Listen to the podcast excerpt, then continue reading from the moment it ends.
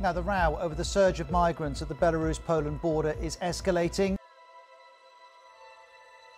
Halten hat Polen mit dem Bau eines Grenzzauns begonnen. It is an abuse of some of the world's most vulnerable people. Authorities have created an exclusion zone that bars journalists and aid workers from the area where thousands of people remain stranded. Die Lage an der Grenze von Belarus nach Polen spitzt sich weiter zu.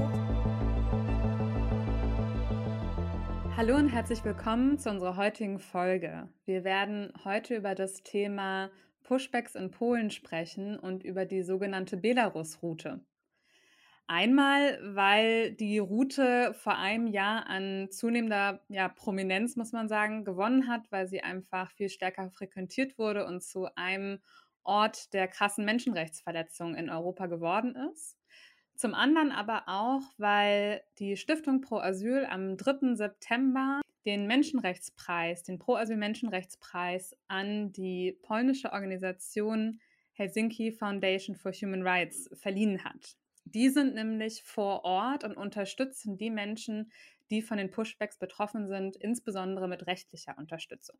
Ich bin Wiebke Judith und ich moderiere gemeinsam mit meiner Kollegin Elisa Reinheimer diesen Podcast.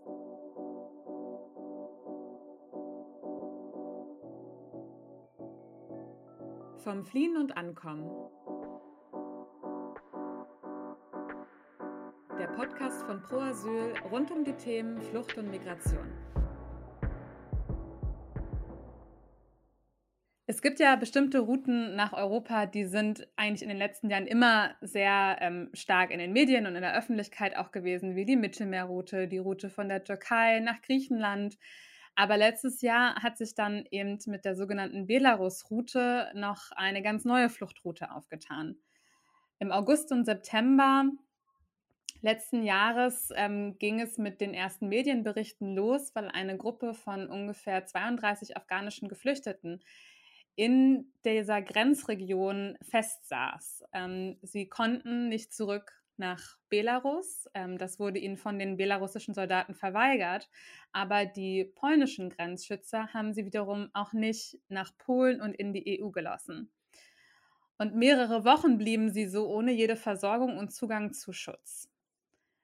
Das hat, ja, wie gesagt, erste Aufmerksamkeit bekommen, aber dann in den Wochen und Monaten darauf ist die Lage immer weiter eskaliert.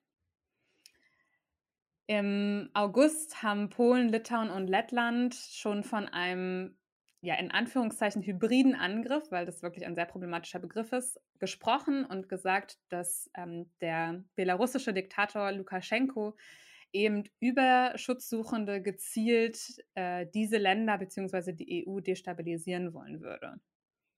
Es wurde dann Notstand ausgerufen, insbesondere in Polen in der Grenzregion. Ähm, irgendwann, also im November, waren schon 15.000 polnische Soldaten an der Grenze stationiert, ähm, weil eben immer mehr Menschen versucht haben, über diesen Weg Schutz in Europa zu bekommen, ähm, sie aber eben mit Gewalt und menschenrechtswidrigen Pushbacks daran gehindert wurden. Was man ja auch sagen muss, es ist wirklich eine krasse Grenzregion. Das, man sagt ja immer so, es ist einer der letzten Urwälder Europas.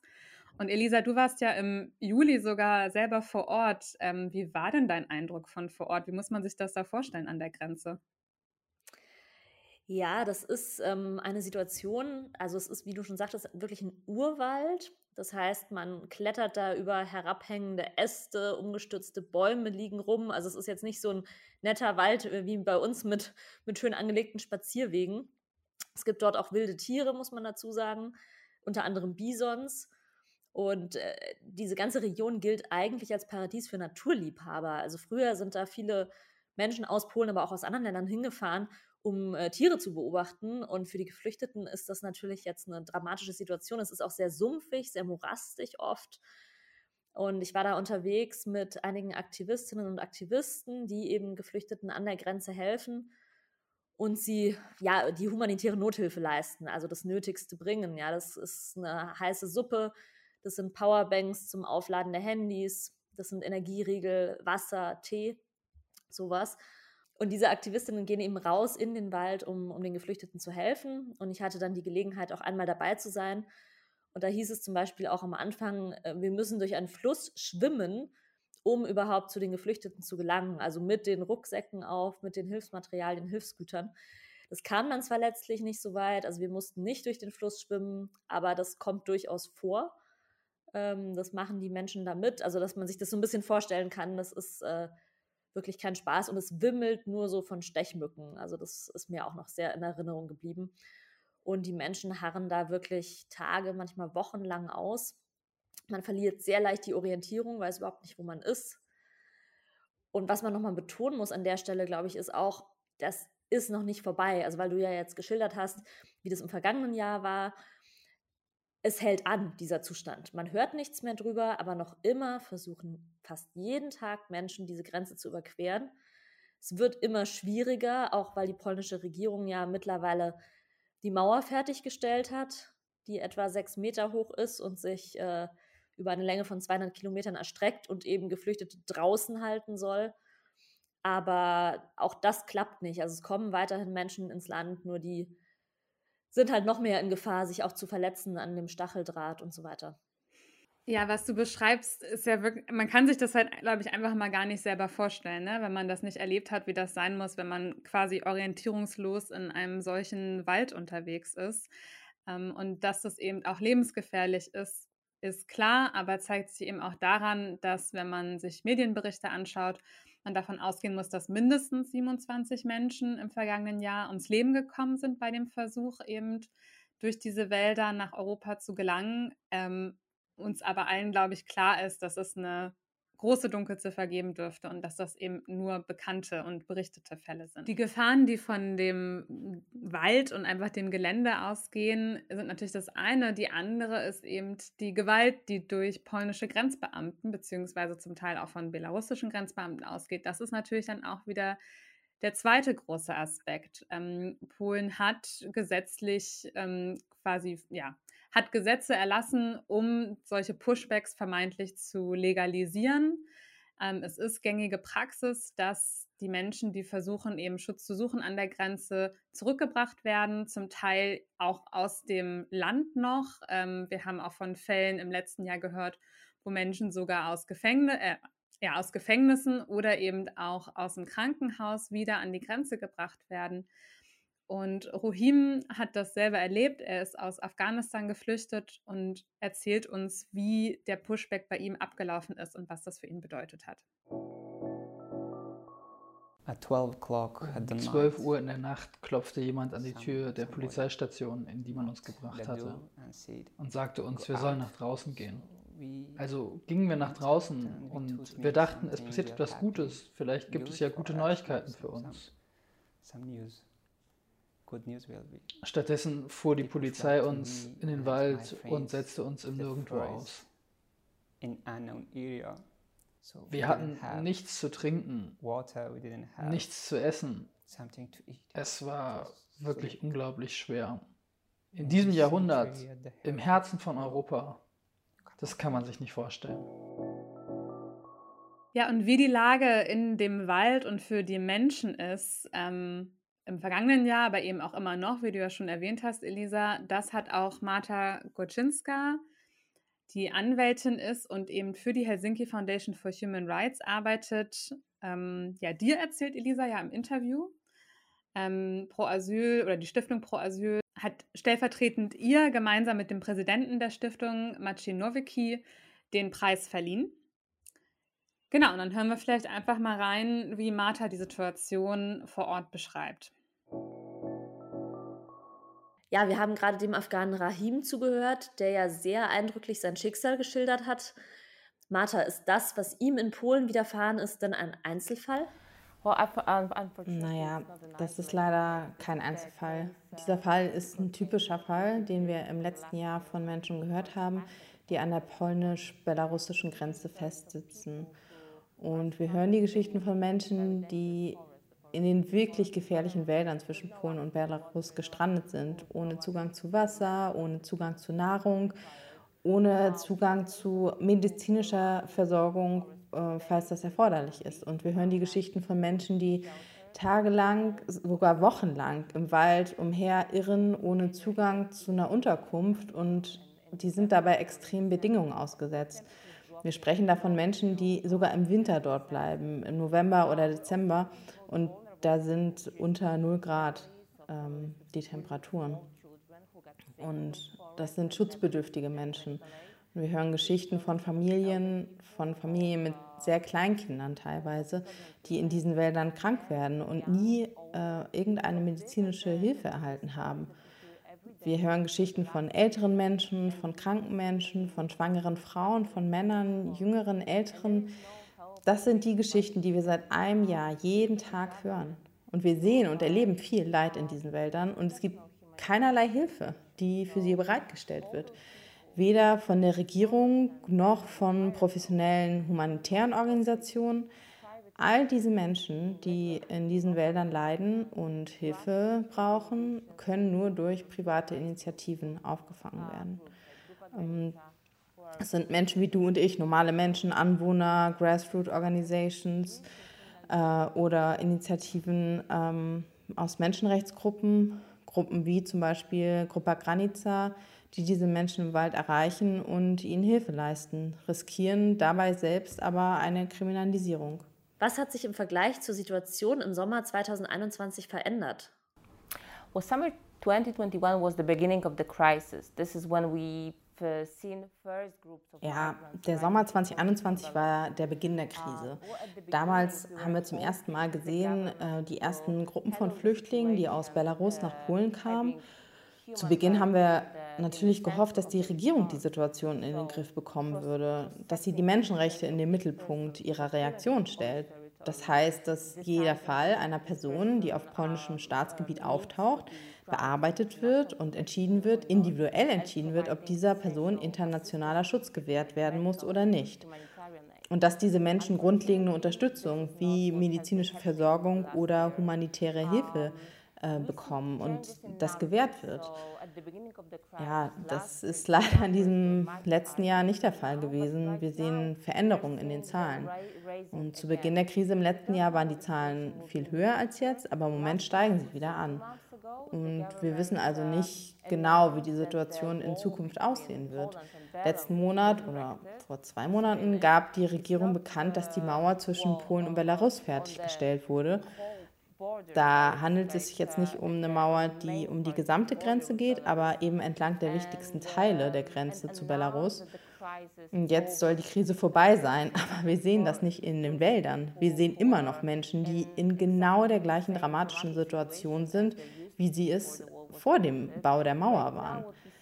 Und im Moment sehen wir eher Menschen, die verletzt sind, weil sie über die Mauer gesprungen sind oder unter der Mauer hindurchgekrabbelt sind oder ja, einfach einen sehr gefährlichen Weg um die Mauer herumfinden wollten, um Polen zu betreten. Und die Zahlen sind immer noch ziemlich hoch. Ja, also wir halten jede Woche so zwischen 100 und 200 Anfragen von Menschen, die in diesen Wäldern festsitzen und Hilfe benötigen. Wir versuchen natürlich, sie alle zu erreichen, aber logischerweise ist das einfach nicht möglich. Und ja, wie ich bereits gesagt habe, liegt die ganze Last der humanitären Hilfe immer noch größtenteils bei den Menschen, die dort leben, den Locals und den Aktivisten, die an der Grenze sind und diese Art von Hilfe leisten. Und an dieser Politik wird sich nichts ändern. Am Anfang konnten wir über die Krise sprechen und waren uns nicht sicher, wie sie sich entwickeln wird. Aktuell sind wir uns aber ziemlich sicher, dass das, was wir gerade erleben, die Öffnung der Flüchtlingsroute durch Belarus in die Europäische Union ist. Und die Menschen werden weiterkommen eben auf der Suche nach Sicherheit, nach einem sicheren Zuhause, nach Schutz, um zu ihren Familien nachzukommen oder um medizinische Hilfe für kranke Kinder zu bekommen. Das sind die Geschichten, die wir im letzten Jahr gehört haben. Wir glauben also nicht, dass diese Sache bald abgeschlossen sein wird.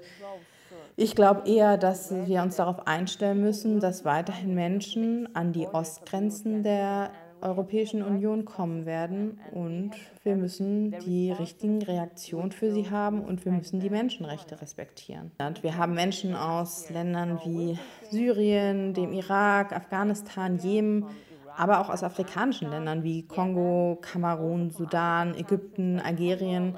Es gibt welche aus Kuba und dem Iran. Es gibt so viele verschiedene Länder und wenn man sich diese Länder anschaut, dann sind das alles Länder, die destabilisiert sind, in denen Krieg herrscht oder in denen es massive Menschenrechtsverletzungen gibt. Die meisten dieser Menschen haben also wirklich gute Gründe, aus diesen Ländern zu fliehen. Wir sind es ihnen auch schuldig, uns zumindest ihre Geschichten anzuschauen, ihre Forderungen zu prüfen und zu entscheiden, ob sie irgendeine Art von Schutz erhalten sollten. Und das ist einfach nicht der Fall. Wir erleben also immer noch diese Pushback-Politik und Mentalität. Die Grenzbeamten drängen Menschen zurück nach Belarus, ohne eben individuellen Anspruch geprüft zu haben, zu berücksichtigen. Und ähm, was das bedeutet, ja, es kommt zu Familientrennung, denn wie soll man wissen, ob die ganze Familie nach Belarus zurückkehren soll? Das führt dazu, dass man sich nicht um unbegleitete Kinder kümmert, um potenzielle Opfer von Menschenhandel, dass es keine medizinische Hilfe für diejenigen gibt, die sie brauchen, ähm, die zum Beispiel keine Medikamente mehr haben oder die die letzten Tage oder Wochen im Wald verbracht haben. Das verstößt absolut gegen Menschenrechtsstandards, obwohl äh, sowohl gegen das nationale als auch gegen das europäische Recht. Welcher Fall, welche Begegnung ist dir, Martha, denn besonders in Erinnerung geblieben? Well, probably those which are stuck with me would be, you know, like the most dramatic ones. Ähm, um, wahrscheinlich wären die, die hängen geblieben sind, die dramatischsten. Ich kann eine Menge darüber erzählen, aber ich glaube, das schockierendste war für mich der Zustand, in dem wir die ersten Menschen, die wir im Wald gefunden haben, zu Beginn der Krise ähm, im August erlebt haben bzw. empfangen haben. Als wir an die Grenze kamen, um die Situation zu beobachten und Menschenrechtsverletzungen zu dokumentieren, haben wir einfach nicht damit gerechnet, dass wir schon bald Menschen im Sterben vorfinden würden, die ähm, so dehydriert oder erschöpft sind oder Symptome von Unterkühlung zeigen, dass man ihnen erst einmal humanitäre oder medizinische Hilfe zukommen lassen muss, um dann mit ihnen über rechtliche Dinge zu sprechen. Ähm, ich würde sagen, es war ungefähr im September, als wir anfingen, uns wirklich Sorgen zu machen. Die Temperaturen sind dann ja gesunken und die Regierung hat weiter die Menschen gepushbackt und zurückgedrängt. Und wir haben trotzdem nicht erwartet, was wir vorfinden würden. Das war Ende September und ja, dann fanden wir diese Gruppe von Menschen. Das waren elf Menschen aus verschiedenen afrikanischen Ländern, die letzten zwei bis drei Wochen im Wald verbracht hatten. Einige von denen waren barfuß, ohne Schuhe oder mit nassen Schuhen, nasse Kleidung, weil es kalt geregnet hatte und sie haben gezittert. Sie erzählten uns, dass sie in den letzten Tagen weder gegessen noch getrunken hatten, wenn dann schmutziges Wasser aus einem Trog und Viele hatten eben auch Magenprobleme und dann, als wir anfingen, ihnen warme Decken und Essen zu geben, gab es diesen einen sehr jungen Mann aus dem Irak, der einfach aus dem Gebüsch herausfiel, als ob er darauf gewartet hätte zu sehen, was unsere Invasionsabsichten waren. Also ich schätze, um sicherzustellen, dass wir da sind, um zu helfen. Und dann fand er eben den Mut, aus dem Gebüsch herauszukommen und er fiel einfach. Das war wahrscheinlich der letzte Tropfen Energie, den er noch hatte. Er fiel einfach auf den Boden und hatte solche Angst, als wir ihm sagten, dass der Krankenwagen gleich kommen würde und dass mit dem Krankenwagen wahrscheinlich auch der Grenzschutz, Grenzschutz kommen würde. Er hat uns angefleht, nicht die Polizei zu rufen, weil er schon so oft nach Belarus gepushbackt wurde. Hatte wirklich solch große Angst, dass er wieder in Belarus landen würde und dass ich ähm, ja, mir beim Anblick dieser großen und verängstigten Augen vorstellen konnte, was für ein Horror sie alle durchmachen, wenn sie von polnischen und belarussischen Grenzbeamten einfach hin und her geschoben werden. Das war also das erste Mal, dass uns klar wurde, in welchem Zustand wir von nun an ähm, eben Menschen auffinden würden. Ich glaube, das war etwas, das äh, mir wirklich im Gedächtnis geblieben ist. Und jedes Mal, wenn wir in den Wald gingen, waren wir nicht nur darauf vorbereitet, ähm, Decken und heiße Suppe zu haben, sondern auch darauf, dass wir eines Tages eine tote Person ähm, dort finden würden. Genau, und ja, dann mussten wir auch damit fertig werden. Ja, das ist ja emotional wirklich auch harte Kost, schwierig mit dieser enormen Belastung umzugehen. Was gibt dir die Kraft, trotz aller Rückschläge weiterzumachen? Yeah, emotionally it is obviously very hard for everybody who's involved. Emotional ist es natürlich sehr schwer für alle Beteiligten und vor allem für diejenigen, die in der Grenzregion leben, würde ich sagen. Deshalb habe ich immer das Gefühl, dass ich nach Warschau zurückkehren kann, um eine Pause davon zu machen. Und tatsächlich habe ich mir gerade einen längeren Urlaub genommen, um eben eine kleine Pause zu machen und ich denke aber, was mich motiviert, ist, dass ich einfach weiß, dass es nicht richtig ist, was an dieser Grenze passiert. Und wir sollten alles tun, was wir können, um es zu stoppen und denjenigen zu helfen, denen wir helfen können. Und ich habe zehn Jahre Erfahrung in der Bearbeitung von Asylfällen, allerdings nie unter so schrecklichen Bedingungen. Und ich weiß, dass ich dieses Wissen und diese Erfahrung nutzen kann, um zumindest einigen Menschen zu helfen oder zu versuchen, sich für sie einzusetzen oder Aufmerksamkeit zu erregen und Lobbyarbeit zu leisten und hoffentlich die Situation zu ändern. Obwohl ich auch sagen muss, dass wir im Moment eher wenig Hoffnung haben, dass ähm, ja, die derzeitige Regierung ihre Politik irgendwie ändern wird. Aber wir glauben immer noch, dass wenn sich genug Leute darum kümmern, wir zumindest dieses, äh, sagen wir mal, Untergrundnetzwerk von Menschen guten Willens haben, um die an der Grenze helfen und weitere Todesfälle verhindern können. Und das ist es, was im Moment unser Ziel ist. Preventing more deaths, and that's, that's what is our aim right now. Rahim fürchtet sich davor, von Deutschland nach Polen abgeschoben zu werden. Ist diese Angst begründet? Well, unfortunately, mm, It is like we know that we have this European Union regulations. Ja, seine Angst ist absolut gerechtfertigt. Wir wissen, dass die EU-Verordnungen äh, festlegen, welche Länder für den Asylfall äh, zuständig sind. Und in den meisten Fällen von Menschen, die über die polnische Grenze nach Deutschland eingereist sind, besteht ein echtes Risiko, dass sie eines Tages nach Polen zurückgeschickt werden könnten. Wir arbeiten viel mit deutschen Anwälten zusammen um ihnen zu helfen, in diesen Fällen vor Gericht oder äh, vor anderen Institutionen zu beweisen, dass Polen im Moment kein sicheres Land für Asyl, Asylsuchende ist. Und wir waren in einigen Fällen ziemlich erfolgreich. Meist waren es deutsche Anwälte, die das beweisen konnten.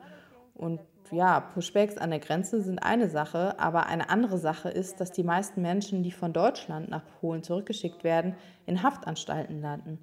Und das ist eine ganz andere Geschichte über die schrecklichen Bedingungen, mit denen die Menschen dort konfrontiert sind. Überfüllte Einrichtungen ohne Zugang zu psychologischer Hilfe, keine medizinische Versorgung, mit vielen Menschen, die versuchen, sich umzubringen. Das ist absolut kein Ort für besonders traumatisierte Menschen. Und im Moment sagen wir, dass alle Menschen, die von der polnisch-belarussischen Grenze kommen, auf die eine oder andere Weise traumatisiert sind. Ganz zu schweigen natürlich von den schrecklichen Geschichten, die viele von ihnen in ihren eigenen Heimatländern erlebt haben. Wenn man die Geschichten der Menschen hört, die so verzweifelt waren, dass sie sich für die polnische oder belarussische Grenze entschieden haben, dann hört man, dass viele von ihnen eigentlich nach Deutschland oder Polen wollten, weil dort ihre Familien lebten.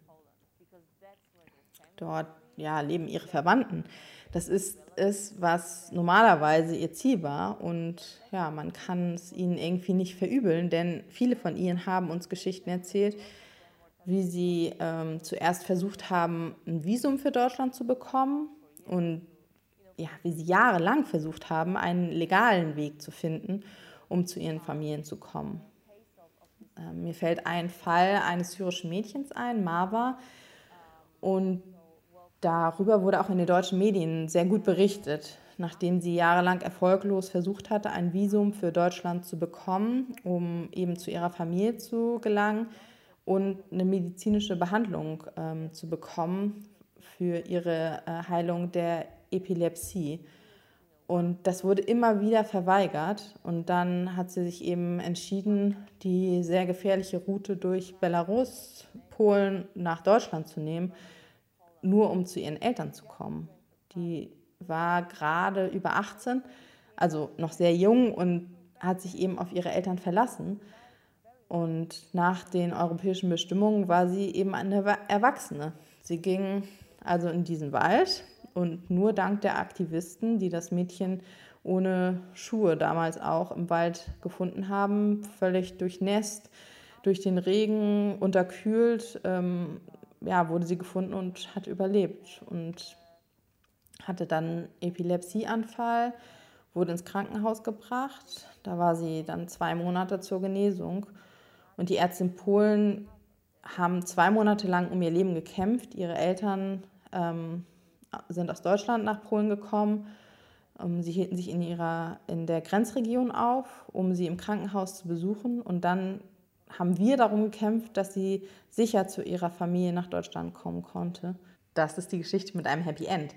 Und das ist eine absolut außergewöhnliche Geschichte.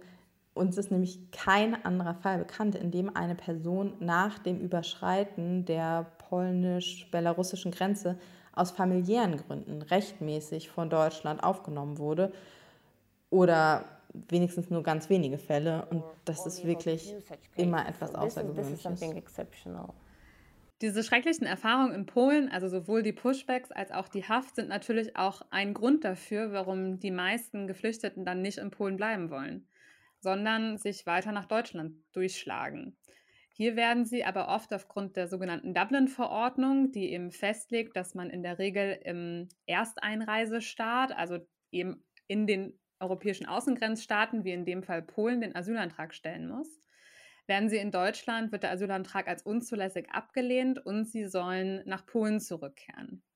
Die Überstellungen nach Polen waren aufgrund der, des Ukraine-Kriegs und der vielen Menschen, die Polen aus der Ukraine aufgenommen hat, zwischenzeitlich ausgesetzt, wurden aber am 1. August wieder aufgenommen. Ähm, aus Sicht von Pro Asyl ist das überhaupt nicht gerechtfertigt, vor allen Dingen eben wegen der miserablen Situation in den Haftanstalten und weil es aus unserer Sicht auch einfach nicht in Ordnung ist, alle Schutzsuchenden systematisch zu inhaftieren. Wir unterstützen Menschen auch zum Teil in Verfahren, um eben dafür zu sorgen, dass sie nicht nach Polen zurücküberstellt werden. Und viele haben davor eben auch große Angst. Da kann man vielleicht noch ergänzen, dass Pro Asyl auch gerade an einer Dokumentation arbeitet, über die Situation von Schutzsuchenden in Polen, aber auch in Deutschland. Und äh, wie du schon sagtest, Wiebke, da sind wirklich auch krasse Fälle dabei, also auch von besonders Schutzbedürftigen wie schwangeren Frauen oder Familien mit kleinen Kindern, die ganz schlimme Pushback-Erfahrungen gemacht haben und Erfahrungen in den polnischen Flüchtlingsgefängnissen, die es jetzt hierher geschafft haben, aber immer noch in Sorge sind, ob sie womöglich zurück müssen nach Polen. Ja, und in Polen ist die Situation ja auch an anderen Punkten durchaus schwierig. Also wenn man an die Gesellschaft, also an die Zivilgesellschaft denkt, wenn man an die Rechtsstaatlichkeit denkt, dafür ist Polen ja im letzten Jahr immer wieder auch in den Schlagzeilen gewesen. Und das ist grundsätzlich auch ein Thema, wo sich die ähm, die Helsinki Foundation for Human Rights stark engagiert. Und das hat natürlich auch wiederum ähm, potenziell Auswirkungen auf ähm, das Fluchtthema, wie da mit der Zivilgesellschaft umgegangen wird. Was bedeutet das? Kann man eigentlich in Polen als Flüchtling noch erfolgreich vor Gericht gehen? Ja, wenn im Bereich Flucht und Asyl plötzlich elementare Grundrechte nicht mehr gelten, dann kann es halt auch sehr schnell auf andere Bereiche überschwappen. Ja, und leider zeigen sich da halt auch gewisse Parallelen, zum Beispiel mit Griechenland, ähm, wo man eben auch nochmal da gerne in die Folge reinhören kann, wo wir mit unserer griechischen Kollegin Mariana gesprochen haben. Gleichzeitig ist der rechtliche Weg durchaus immer noch erfolgreich und das zeigt sich eben auch an der Arbeit von Anwältinnen wie Martha, die da eben auch im Interview darüber berichtet hat, ähm, an welchen Punkten sie eben doch noch erfolgreich sein können. Even though there is still this um, unlawful uh, pushback policy. Uh, Obwohl die polnische Regierung an der Grenze nach wie vor eine unrechtmäßige Pushback-Politik betreibt, waren die meisten oder alle Fälle vor den Gerichten bisher erfolgreich. Also auf nationaler Ebene gab es bereits mehrere Fälle, in denen die Rechtmäßigkeit der Pushbacks angefochten wurde. Aber auch die Festnahmen von Aktivisten und Flüchtlingen sowie die ähm, Einführung des sogenannten Ausnahmezustands, der von der Regierung im Dezember, ähm, nee, im September letzten Jahres eingeführt wurde. Und Alle Fälle, die uns bekannt sind und die unsere Organisation oder andere juristische Organisationen durchgeführt haben, waren also richtig, erfolgreich. Die Gerichte haben also bestätigt, dass Pushbacks nicht legal sind, obwohl sie durch die Änderung des polnischen Gesetzes sanktioniert oder quasi legalisiert wurden. Letztes Jahr waren ja auch die Festnahmen von Aktivisten und Flüchtlingen nicht legal und der Ausnahmezustand, der eingeführt wurde, war nicht verfassungsgemäß. Und bislang mh, hm, haben wir so rund 80 Anträge auf einstweilige Maßnahmen einreichen können. Wir haben den Europäischen Gerichtshof gebeten, die polnischen Behörden zu verpflichten, die Menschen nicht nach Belarus abzuschieben und ihnen in ähm, einigen Fällen die notwendige medizinische Hilfe zukommen zu lassen wenn die eben erforderlich ist. Und in der überwiegenden Mehrheit dieser Fälle wurden die einstweiligen Maßnahmen auch gewährt. Also der Europäische Gerichtshof teilte den polnischen Behörden dann umgehend mit, dass diese Person derzeit geschützt ist und nicht aus dem polnischen Hoheitsgebiet abgeschoben werden darf. Und in all diesen Fällen blieb die Person dann zunächst in Polen. Das ist also das wirksamste rechtliche Instrument, das wir eingesetzt haben. Uh, the person stayed in Poland. So this is uh, this is so far the most effective legal tool that uh, that um, that we've used.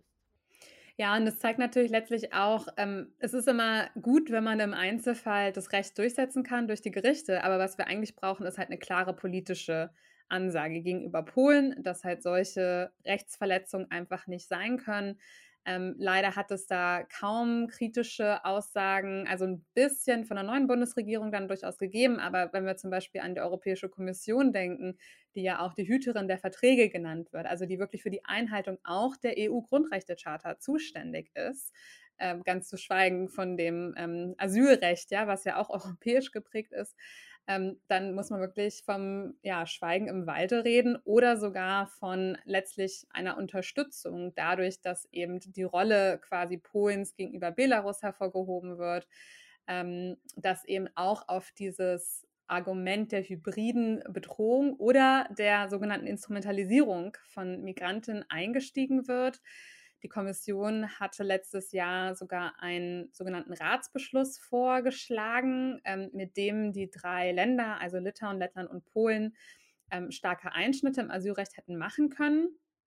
Das hat die Länder zu dem Zeitpunkt nicht interessiert, weil man muss auch sagen, gerade bei Polen, die interessiert das europäische Recht, Recht eh nicht mehr sehr viel. Und sie wollten zum Beispiel auch keinen, also die Europäische Grenzschutzagentur Frontex, die ja auch selber sehr problematisch und umstritten ist, aber die wollten sie auch nicht vor Ort haben, ja, also weil sie quasi keine europäischen Unterstützung in dem Maße überhaupt wollen.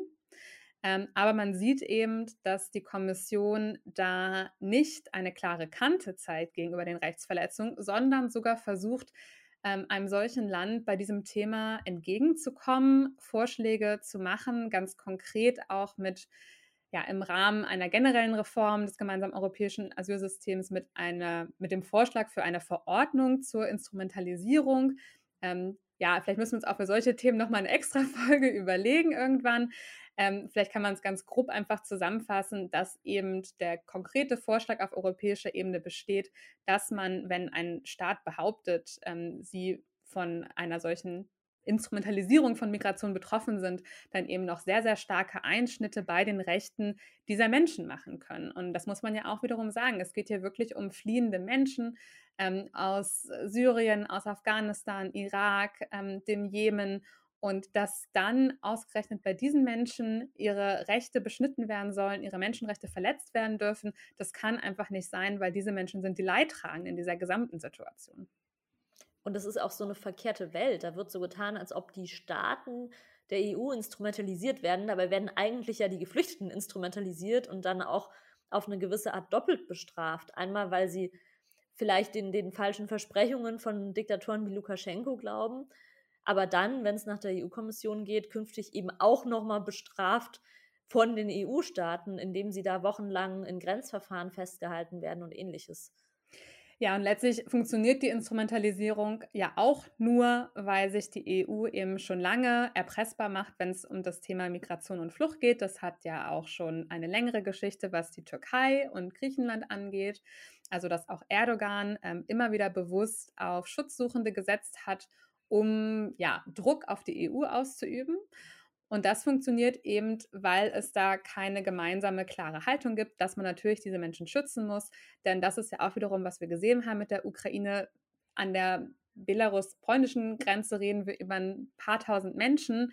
Ähm, Polen alleine hat ungefähr, also hat auf jeden Fall über eine Million ukrainische Flüchtlinge aufgenommen. Also es ist einfach nur der politische Wilde. Und wenn sich da die EU mal wieder auf die Menschenrechte besinnen würde, dann wären wir auch in einer ganz anderen Situation. Ja, definitiv. Und ich meine, es ist vielleicht eine Binsenweisheit.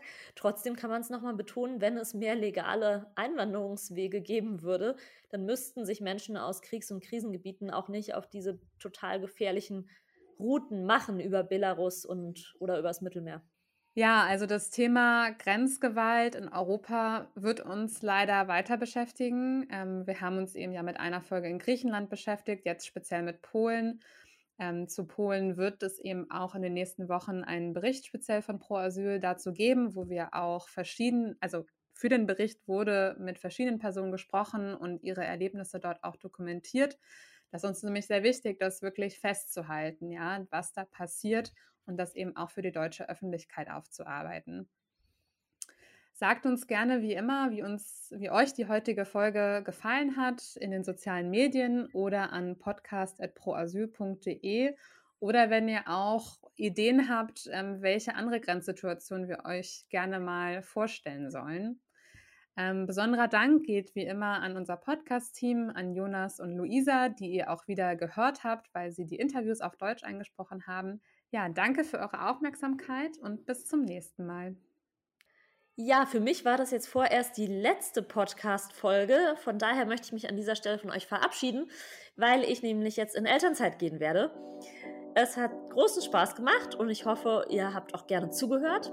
Natürlich wird es den Podcast auch weiterhin geben. Wiebke, Luisa und Jonas werden weitere spannende Themen für euch auftun und immer wieder interessante Gäste einladen.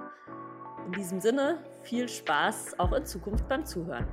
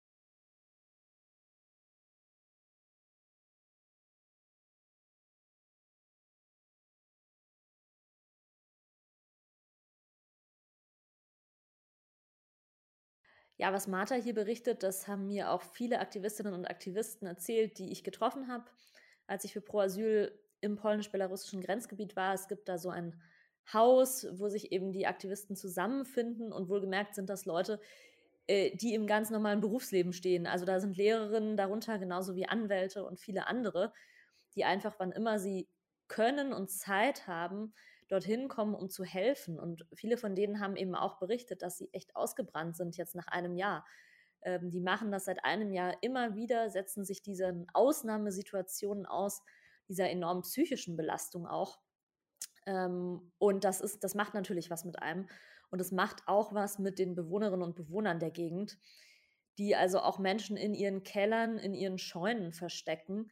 Martha, wenn du an das vergangene Jahr zurückdenkst, was hat dich denn mit Blick auf die Situation von Flüchtlingen in Polen besonders fassungslos gemacht? Hilfsbereitschaft.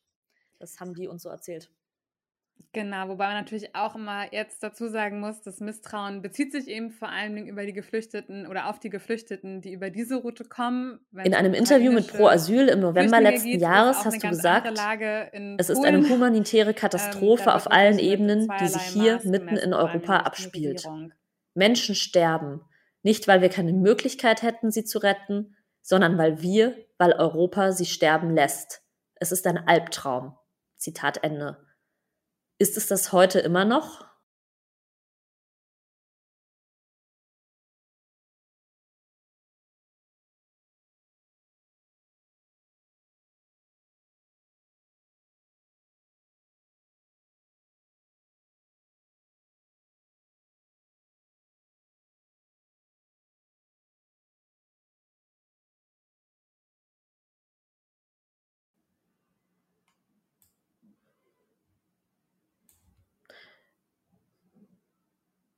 Ich mache jetzt, ich nehme jetzt einfach auch noch mal ein paar Fragen an, an Machi auf. Vielleicht kannst du sie nicht gebrauchen, aber besser sie sind drauf, als dass wir sie im Nachhinein brauchen. Machi, kann man sich in Polen noch auf das Recht verlassen und darauf, dass es politisch respektiert wird? Wie ist es um die Lage der Menschenrechte in Polen insgesamt bestellt? Eure Organisation, die Helsinki Foundation, muss sich auch gegen politische Widerstände durchsetzen. Inwiefern wird euch als Menschenrechtlern die Arbeit von staatlicher Seite erschwert? Machi, kannst du mal schildern, welchen Anfeindungen ihr ausgesetzt seid? Wie fühlt es sich für dich an, in so einer Atmosphäre zu arbeiten und immer wieder für Gerechtigkeit, Menschenwürde und Rechtsstaatlichkeit zu kämpfen? Was war in diesem Jahr oder im vergangenen mit Blick auf die Flüchtlingspolitik ein Erfolg für euch? Was sollte die EU, was sollten Mitgliedstaaten wie Deutschland tun, um unabhängig arbeitende Organisationen wie die Helsinki Foundation in Polen zu unterstützen? Gut. Ich wäre durch, Jonas.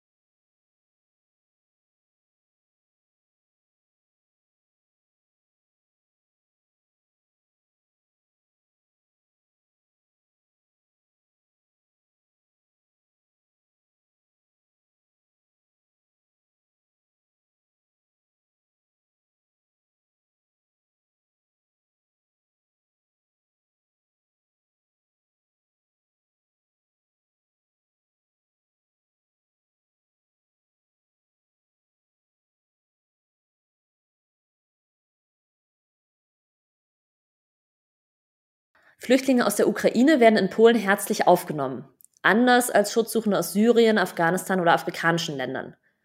Ist das Recht auf Schutz und Asyl in Polen für Sie ausgehebelt?